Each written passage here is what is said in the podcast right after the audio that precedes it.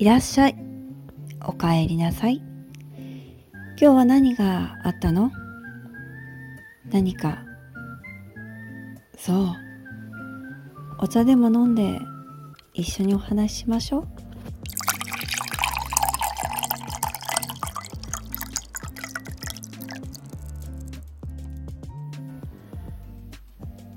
それで今日は何があったの？うん。発達障害のことね。そうね。私も ASD、ADHD、HSP でもある。HSP の中でも HSS 型 HSP だから参考になるお話ができるかもしれないわ。ASD は音に弱いの。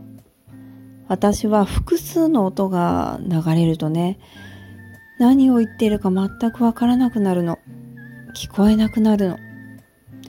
ADHD は多動で、あっちをしたいけどこっちもしたいという状態になってね、社会で生きていくのがとても辛くなる。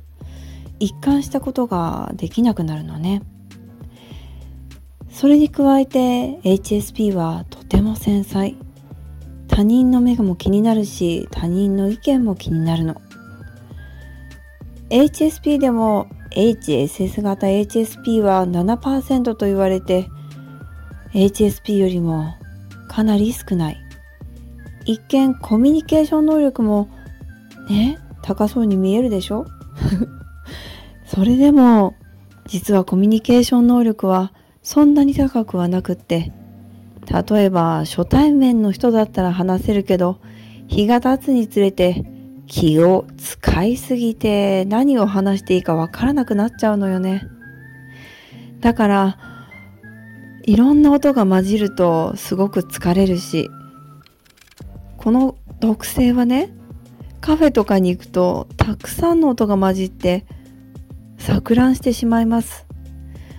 街中で例えばそう新宿などでいるといろんな人の声いろんな音が混じると正直しゃがんで耳を塞ぎたくなる気持ちになるんだ。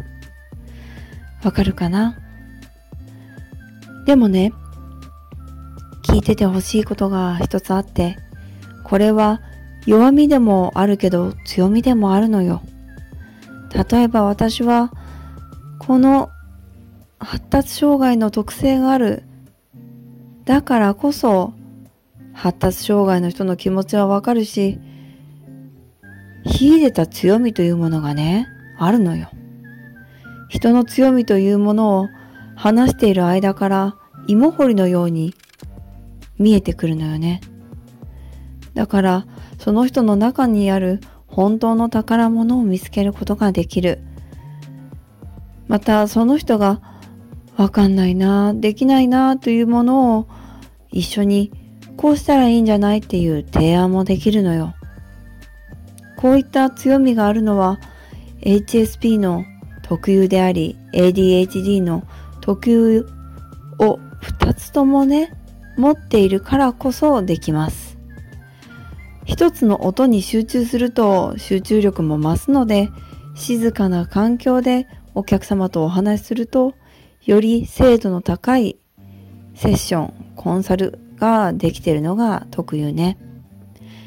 だからもしあなたも発達障害で悩んでいたり、HSP は発達障害ではないけど、たくさんの人にいろんなことを言われて気を使ってしまうんであれば、職場を変えるのも可能だし、職場を変えるのが難しいんであれば、そうね、繊細さんでいいワークがあるわ。A4 の紙に自分の気持ちを書き殴るの。何でもいいからただただ書くだけ。それだけでも違います。文字を書くのが苦手な人はそれを絵にするだけでもすっきりするからぜひやってみて。今日はこんな感じで大丈夫？そう。じゃあまた来てね。じゃあうん。いってらっしゃい。